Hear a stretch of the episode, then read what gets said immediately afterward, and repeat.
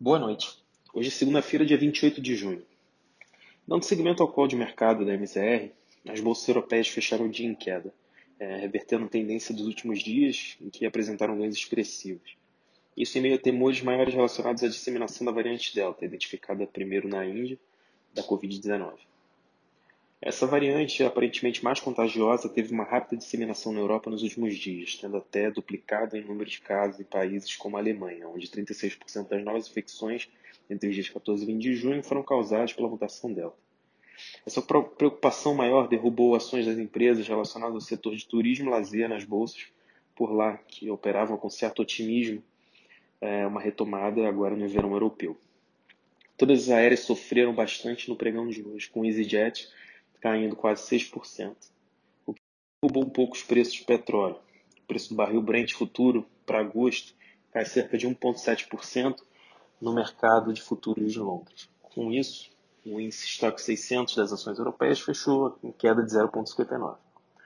Falando de Ásia, as bolsas tiveram um dia sem retornos expressivos, com exceção de Shenzhen, que teve um dia de alta, subindo 1,11%, é, mas em contrapartida, Xangai caiu 0,03 e Tóquio teve uma queda de 0,06. Em Hong Kong, devido a um alerta de tempestades fortes, as bolsas não abriram no dia.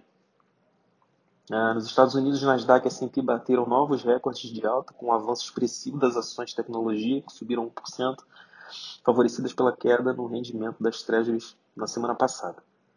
Nasdaq acabou fechando o dia subindo é, 0,98% e o S&P com uma alta de 0,23%. Além disso, os investidores seguem a semana de olho na divulgação do payroll, que é o relatório de mercado de trabalho norte-americano, eh, agora na próxima sexta-feira. Por relatório, a maioria dos economistas espera um aumento de 683 mil novos postos de trabalho criados ao longo do mês de maio e uma alta de 559 mil no, no número do mês de junho. Vale lembrar que o Fed americano ele acompanha esse dado como uma medida de política macroeconômica e que só deve começar a sinalizar uma retirada dos estímulos quando tiver é uma sinalização mais clara da recuperação do mercado de trabalho americano.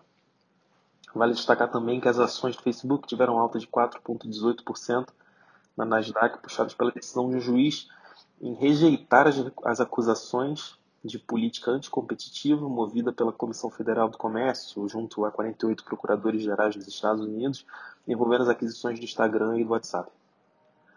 Voltando ao foco do mercado local, a principal preocupação por parte dos investidores aqui ficou por conta da digestão da divulgação na sexta-feira das propostas do governo para a reforma tributária, incluindo a taxação é, sobre os dividendos, o fim do JCP e a mudança na tributação dos fundos imobiliários.